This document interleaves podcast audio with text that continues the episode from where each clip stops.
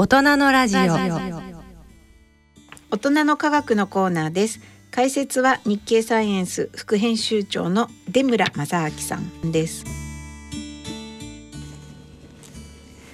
大人の科学のコーナーです。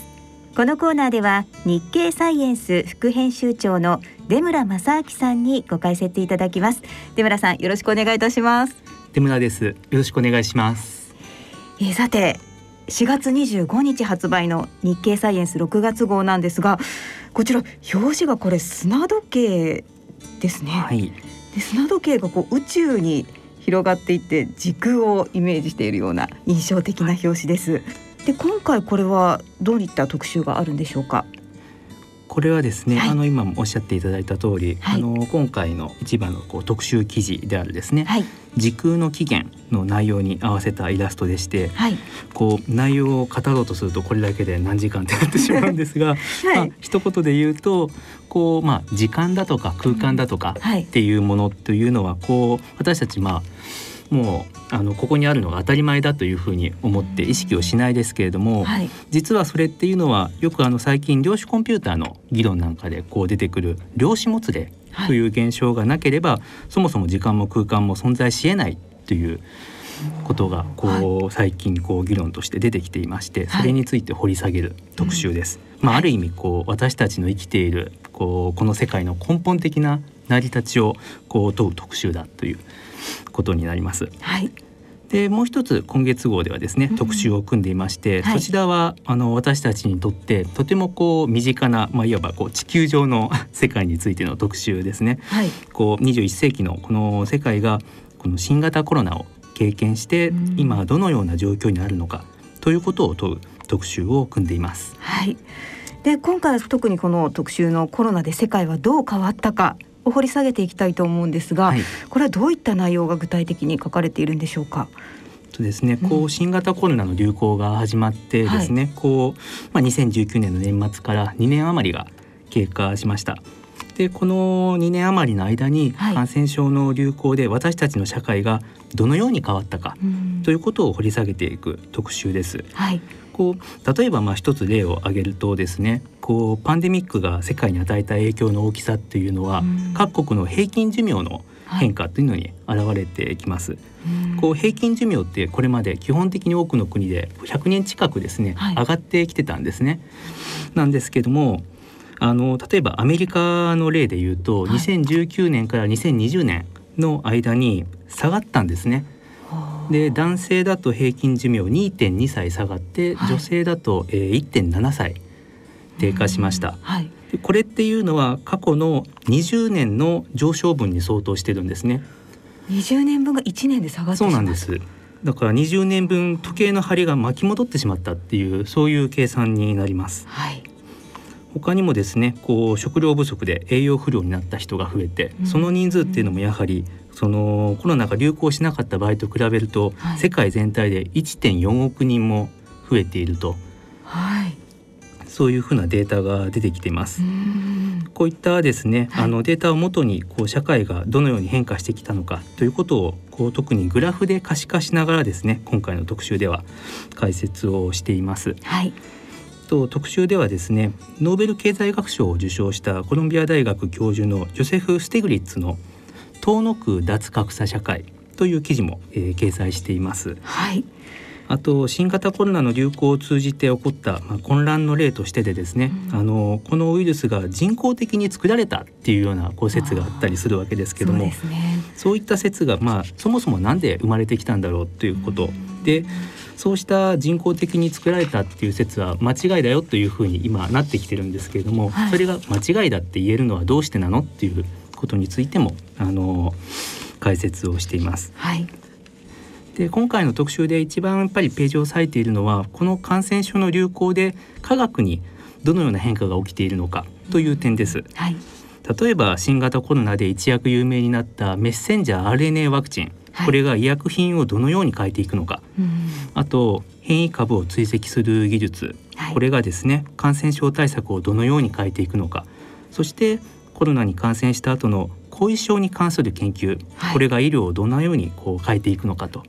こうした観点についてですねこうそれぞれアメリカですとかあとまあカナダですとかこう各国の専門家やジャーナリストの記事を紹介しています。はい。じゃもうコロナで世界がどう変わったのかということをさまざまな視点から分析しているわけですね。はいはい、では、まあ、一つずつ詳しくご解説いただきたいんですが、はい、まず先ほどお話にもありましたついに始まったメッセンジャー RNA 医薬の時代。こちらの記事について詳しくご解説いただけますか？はい。この記事はですね、はい、まずあの特筆したいのはこう筆者がですね、はい、ペンシルベニア大学のドリュー・ワイスマン教授という方なんですけれども、はい、このワイスマンというのはですねあのハンガリー出身の科学者のカタリン・カリコとともにメッセンジャー RNA ワクチンを実用化へと導いたキーパーソンです、その本人が書いた記事なんですね。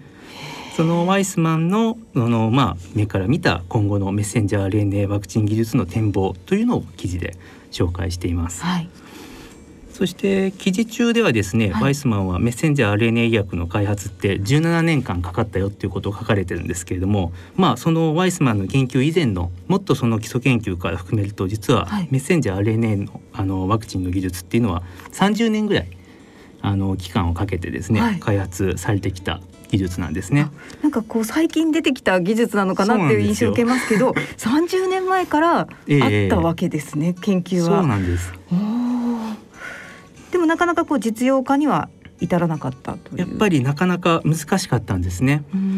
こう一番当初はこうメッセンジャー RNA というのをこう使ってですね、はい、こういろんな病気を治療しようとか予防しようっていうことをこうできるんじゃないかなっていうことをそういう発想が生まれたのがそうちょうど1990年。です、はい、でそこからいろいろ試行錯誤があったんですけれどもこうメッセンジャー RNA ってすごく壊れやすい物質なんですね。だから体に入れてもこう体の中で何か作用する前にすぐに壊れてなくなってしまうのであこんなものは全くこう医薬品としては使えないねというふうにこう言われて、はい、長くこう、まあ、あの日陰の時代をこう歩んできたん。です。でそれがあの一躍なんというかメッセンジャー RNA がちゃんとそういう医薬品として使えるねというような技術のブレイクスルーを起こしたのが、はい、このワイスマンとカタリン・カリコの2人なんですね。その壊れやすいという部分が、まあ、研究によって克服できて実用化できたと。ようやく使えるようになったと。はい、他のワクチンとの違いっていうのはどんなところにあるんでしょうか？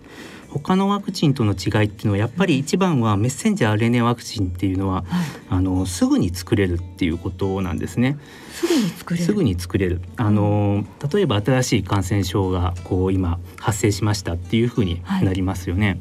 でそうすると今までのワクチンだとこう例えばですねその感染症のウイルスを取ってきて、はい、そのウイルスをこう研究室で増やして、はい、で増やしたウイルスを薬品で処理してこうウイルスが悪さしないようにしてから体に入れてワクチンとして使おうとか、はい、あのいろいろ工程を踏まなきゃいけないんですけども、はい、メッセンジャー RNA って遺伝情報なので、はい、そのウイルス本体が手元になくてもワクチン作れちゃうんですね。だから遠い国ですごくこう地球の反対裏側で新しい感染症が起こりましたっていうふうになった時に、はい、そのじゃあウイルスを今までだったら地球の反対側から持ってきてワクチン作らなきゃいけなかったけれども、はい、そうじゃなくて現地で分かった遺伝情報をもうインターネットで飛ばしてもらえれば、はい、それでそれをもとにメッセンジャー RNA を合成してすぐにもワクチンが作れちゃう。ものすごくだからまあ今までのワクチンがまあある種アナログだとするとすごくデジタルなワクチンなんですね。はい、非常にわかりやすいです。そしてよくまあこう副反応が起きると言われていますけれども、えー、これも個人差があったりしますがこれはどうして起きるんでしょうか、うん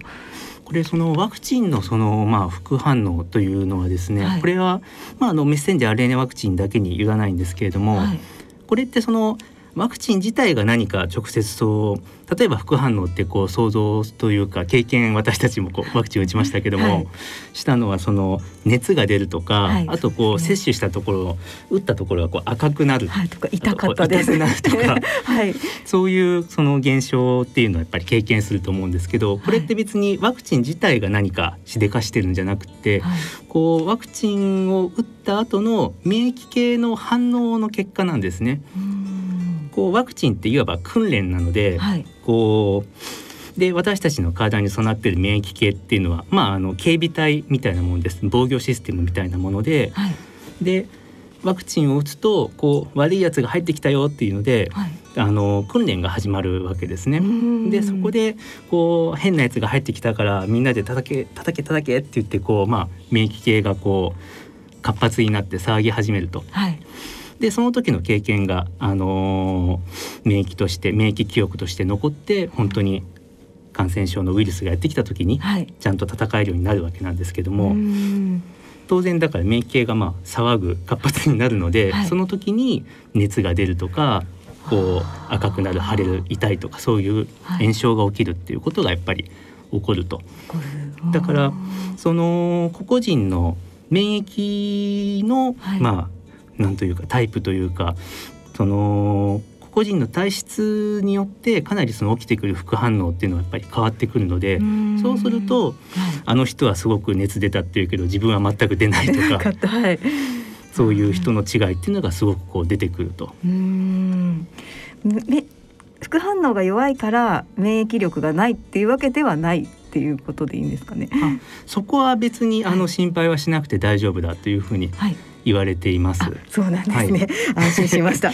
えそして先ほどからまメッセンジャー RNA 医薬品という言い方をされているんですけれども、これはもう医薬品として今後可能性がある分野ということでいいんでしょうか？そうなんですよね。うん、あのメッセンジャー RNA 今本当にもうワクチンっていうイメージがすごくあるんですけれども。はいこのワクチンってつまり今もあの言ったようにその訓練なので、はい、こいつが悪いやつだからこいつをみんなで、あのー、追い出してね攻撃してねっていうことを免疫系に教えるわけです、はい、だから新型コロナワクチンの場合は新型コロナウイルスをの特徴っていうのをこう教えるわけですよね、はい、じゃあその教える特徴っていうのをがん細胞に変えたらどうだろうと。そうすると、はい、それを覚えたその免疫系のその免疫細胞たちは、はい、あじゃあこのがん細胞っていうのは悪いやつらしいから叩きに行こうぜって言って体の中にあるがんをこう叩きに行くわけですね。はい、じゃこれってがんの治療になりますよね。なりますね。はあ、そう考えると、まあ、がんもそうですし、他の病気にも役立ちそうですよね。えー、そうですね。他にも再生医療なんかでも注目をされていて、うんはい、こう体の中で例えばこう心臓でですね、はい、こう心筋梗塞などをこう起こしてこう筋肉が弱っているという時に、はい、そこに新しく血管を通したいなと。でその時のその血管を作るそのまあ、血管新生因子なんて言うんですけども、はい、そういうために必要なタンパク質を、はい、これって外からなかなかその心臓のその筋肉の決まったところに注射して入れるとかってことはできないので難しそうですよね。それをメッセンジャー RNA の形で入れると。でそうすると、はい、今度はだからそのメッセンジャー RNA から作られたそういうタンパク質が体の中で働いてそういう血管を作るとか体にの体の中で足りなくなっているような細胞を作るっていうことにこう働いていって、はい、結果的にこう病気を治療すると。こういうだからもうそうなるともう免疫系とはまた離れていって、はい、その体の中で何かその機能不全になっているその機能を肩代わりしてあげようっていうことですね。メッセンジャー RNA を入れて。そういったこう、はい、新たな治療法っていうところにもメッセンジャー RNA のこの技術っていうのは使えるだろうっていうふうに言われています。このメッセンジャー RNA 医薬の可能性っていうのは無限にありますね。かなり本当にそうですね。はい、国内でもこうそういったなんて言うんでしょうか、こう新たなベンチャーなんかも立ち上がってきていますし、はい、これからどんどん開発が盛んになっていくというふうに考えられますね。わかりました。はい、えー、ではですね続いて変異株についてなんですが変異株を追跡暴かれたオミクロン株の正体という記事がありますが、はい、こちらはどんな記事なんでしょうか？こちらはですね、はい、あの科学ジャーナリストのミガン・スカデラリ氏が、えー、書かれた記事ですけれども、はい、こうまあ、まず変異株ってですね、はい、こう私たちこう今までの流れを整理するとですね、はい、そのまあ、思い出してもらうと変異株って2020年の秋に、えー、アルファ株というものが出現しました。なんかま懐かしい感じですね。そうですね。はい、当時はまあ英国株なんて言い方もしましたけれども、はい、でそれがですね2021年の、はい、えー、春以降にはデルタ株というものがこう世界中に広まり、はい、そして、えー、昨年の秋頃からですねオミクロン株というものが出てきたと。はい、でオミクロン株が今ずっと流行しているわけなんですけれども、うん、その中でもこう株の変化っていうのが起きていて、はい、BA.1 っていうものが初め主流だったのが今 BA.2 というものに置き換わっています。うんはい、でこの2つが組み換えを起こした XE なんていう株も見つかったりしています。はい、でまあオミクロンの出現からまだ数ヶ月なんですけれども、はい、それぞれのその変異している場所ですねが一体どういうこう意味を持ってるんだろうということについてかなりこう研究が進んできていまして、はい、オミクロンには主にこう4つの特徴があるだろうということが分かってきました。はい、でうち3つはこうオミクロンがより増えやすくなったりオミクロンがよりこう、まあ、免疫系からこう逃れるようなですねオミクロンを利するような、変異なんですけれども残る一つはオミクロンにとってむしろ不利になるような変異だっていうことが分かっています。不利になる変異。どどういうことですか？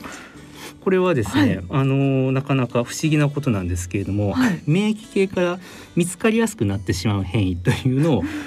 オミクロンはあの、起こしています。見つかりやすくじゃあそれが入ってきたことが分かりやすくなるっていう解釈でいいですか？体にとって。あの、私たちの体の細胞ってこうウイルスがこう感染するとですね、はい、こうそのまま感染して乗っ取られて終わりっていうんじゃなくて、はい、こう乗っ取られたぞっていうことをこう周りの細胞とかあと免疫系に知らせるんですね、はい、こうアラームみたいなものを鳴らすわけです、まあ、インターフェロンという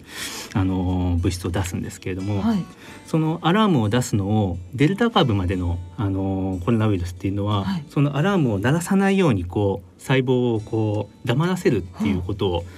長けてたんですけれども、オミクロン株の場合は、むしろそれを助けてしまうぐらいでこう アラームが鳴り響いちゃうんですね。でそうするとすぐに免疫系が駆けつけるので、はい、まあ、すぐに退治されてしまうと。そうですよね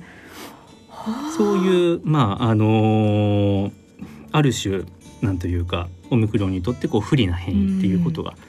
起きてます。それがまあオミクロン割と重症化しにくいなんて言われたりしますけれども、えそこにつながってたりするんでしょうか？そことやはり関係してるだろうというふうに見られてますね。その特にだから肺の奥の方へ、はい、今までそのデルタ株までのウイルスですと肺の奥の方までウイルスが入っていくんですけれども、はい、肺の奥の方で感染が起きると非常に重症化しやすいわけですね。はいでも肺の奥の細胞ってもともとそのアラームをすごく出しやすい性質を持ってるんですね。だからそこにまでオミクロンのウイルスは行ってしまうと、すぐ見つかっちゃうんですよ。はい、でそうじゃなくてオミクロンはじゃあどこに感染するのっていうともっと入り口付近の喉のあたりの、えー、細胞にまあ感染すると。はい。でそうすると症状としてはこの肺の症状っていうよりもそういう喉のあたりのそういう炎症であったりとかの症状っていうのがメインになっていくっていうことで、そ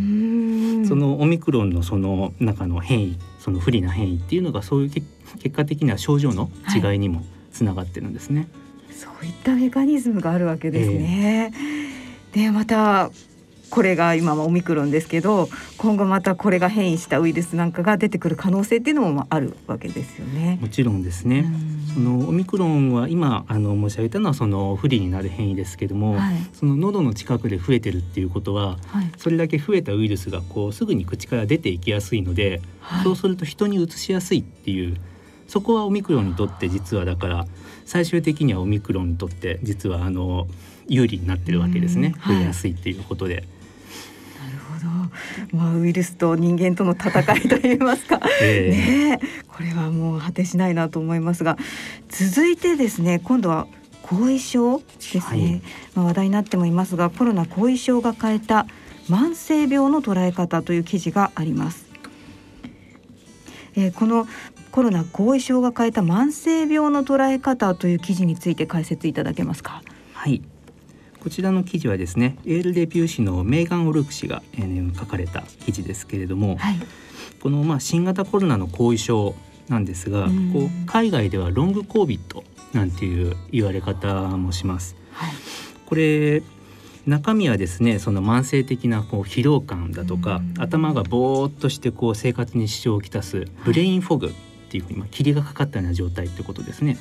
と呼んだりあと動悸や息切れ頭痛といった症状なんですが、この後遺症の詳しいメカニズムということがあのこれは端的に言ってまだ分かっていない部分が非常に多くてですね、はい、このロングコービットという名前もそうするとそのいろいろな症状の総称としてとにかくコロナの後に起こるものっていうのをしかもその長引く症状ですね、はい、というのを全部まとめてこのロングコービットっていう名前が付けられてるっていうのが今あの現状です。でまあ感染者のその1割から最大5割でこうした後遺症が起きているんじゃないかというそういう報告もあります。はい、これはまあ国によってもいろいろいろんな報告があるのでまだこれについてもこう定まった数字があるというわけではないんですけれども。まあ、まだまだこれから研究が進む分野ということですよね。そうですね。これワクチンを接種した方と接種してない方っていうの違いっていうのは分かっているんでしょうか？これはですね、はい、そのワクチン接種によってこうコロナを発症してもですね、はい、その後の後遺症が出にくくなるっていうデータは出てきてます。はい、あ、出てきてるんです、ね、そうなんです。ただなくなるわけではないんですよね。だからあのワクチンを打ってたら絶対こう後遺症にならないっていうわけではないっていうのがまたちょっと難しいところなんですけれども。はい。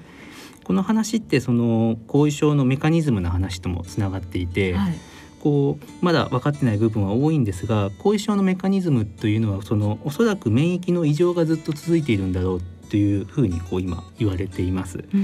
でそうするとワクチンを接種した人っていうのは、はい、さっきのあのメッセンジャー RNA ワクチンのところでお話ししたように先に訓練を免疫が受けてるわけですね。はい、だからウイルスが来てもその訓練の成果が生かされてすぐにまあウイルスに対してこう、まあ、正しく戦えると。はい、でそれがもしそのそういう訓練がない状態だと、うん、その戦おうとしても混乱をしてしまってかえってこう自分の体にダメージを与えてしまう。そういった状況というのがそのコロナに感染した時に生まれて、はい、でそこからうまく回復できずにそのまあロングコービットの状態になるっていうそういうことがそのワクチンを打ってる人と打ってない人が感染した時にそれぞれ後遺症にこうどちらがなりやすいかっていう話と関係してるんだろうっていうふうに今あのそういうふうに考えられてますね。そのあたりはまあ結果が少しずつ出てきているそうですね。えーすごくその研究がしづらい分野でそうですよね。すごくそのブレインフォグだとかその後その疲労感といってもこう計測できないですよね。なんか検査機に乗ってあなたは疲労度3ですとかって分かればいいんですけど、はい、分からないから本人の言葉で聞くしかなくて、はい、そうするとそういう病気ってなかなか全体像がつかめないのであのー、すごく研究が進みにくいんですね。なるほどもともとそういうあの慢性疾患ですごくずっと疲れ続けてしまう人とか、はい、そのまあ、慢性疲労症候群今だとその MECFS なんていう病気もありますけれども、はい、あの慢性疾患疲れやすいとかその活動ができなくてすぐ寝込んでしまうとかっていうのですごく苦しんでる人たちっていうのが、なかなかその症状が分かってもらえない治療はなかなかしてもらえないっていうようなことが今までずっとあったんですが。はいどうもそういうことっていうのがきっとこのコロナの後遺症でも起きていて、はい。はい、だからコロナの後遺症にみんなそのいろいろな治療っていうのがみんなこの後の研究でできるようになれば、はい、そういった今までのそういう他のその慢性疾患の人たちに対しても何かその治療の糸口がつかめるんじゃないかっていうことでこれは逆にチャンスなんじゃないかっていう、そういうあの見方も今できるということで。今後の研究が非常にこう期待されるというところですね。なるほど。そこでこの慢性病の捉え方ということが入ってるわけですね。えー、す。はい、はい、さあそして、えー、最後なんですが実験室から現場へ検査を革新した PCR 技術についてということなんですがこれは、まあ、PCR 私たちあのコロナになって急に、えー PCR 検査ってなんか 有名になりましたけれどもこれはもともとあった技術なんですか？そうなんですね。うん、あのもともとはあの分子生物学などの研究現場で、はい、あの使われていた実験手法のことで、あの私もですね大学時代よくやってましたね。はい、そうなんですか。出村さん自身も実験で使われてた技術。はいえー、PCR の装置ってこうまあもう机に乗るようなちょうどプリンターぐらいの家庭のあのプリンターぐらいの大きさの装置ですね、はい、そこでこういろいろ試薬を入れて DNA を増やすっていう実験をやるんですけれども。DNA を増やす実験で PCR そうなんです。DNA を増やすその技術その手法のことを PCR って言うんですね。DNA を増やす手法が PCR なんですね。はい、DNA のしかもその決まった場所狙った場所だけを増やすっていう技術なんです。だからもともと研究したい遺伝子だけを取り出したいって思うから、はい、DNA の中から自分の注目している遺伝子だけをコピーしてたくさん取り出すっていうその実験のために研究のための方法だったんですけど、はい、これをその取り出したい遺伝子をこう特定のある病原体の遺伝子っていうふうに切り替えてあげれば、はい、その目の前のサンプルの中にその病原体がいるかいないかっていうのを判定するっていう全く別のその判定ができる判定というか全く別の用途に使えるわけですね。はい、でそれでじゃあ PCR っていうのは検査に使えるねっていうその発想の転換があったわけです。はあ、それでコロナの判定に PCR 検査が使われるようになったそうなんです。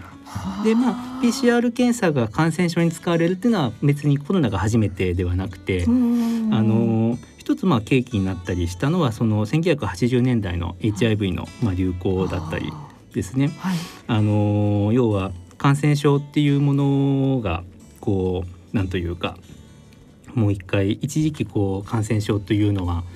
いろいろこう消毒をしたりとか、はい、みんなが全員ワクチンを打てば必ずなくなるよねっていうふうに言われた時代が20世紀の半ばにあったわけなんですけども実際天然痘なんかがそうやってなくなっていきましたけど、はい、やっぱりもう一度感染症の時代になってきたっていう中でそうするとよりその高度な検査技術が求められるっていうふうになってきてでさらに、あのー、もう一つは、まあ、生物兵器の登場だとかそういったその世界が不安定になってるっていうこと、はい、そういったことを背景にだんだんこう高度な検査技術が必要だっていうふうになってきてそうした中でじゃあこの PCR の手法っていうのは使えるねっていうことで、はい、検査用のなんというかまあカスタマイズといいますかあの技術の向上っていうことが続けられてきたんですね。でこの PCR の技術というのは今回のコロナによって割と発達したというか発展したものなんですか？今回のそうですね。今回のすごくその技術の細かい部分ですごく向上した向上した部分はあると思います。はい、基本的にはでも、はい、あの今までにもうすでに確立されていた技術を使ってという部分が大きいだろうなとは思いますけども。もうこのコロナによって私たちの身近になったというそうですね、ね、何よりそこですね。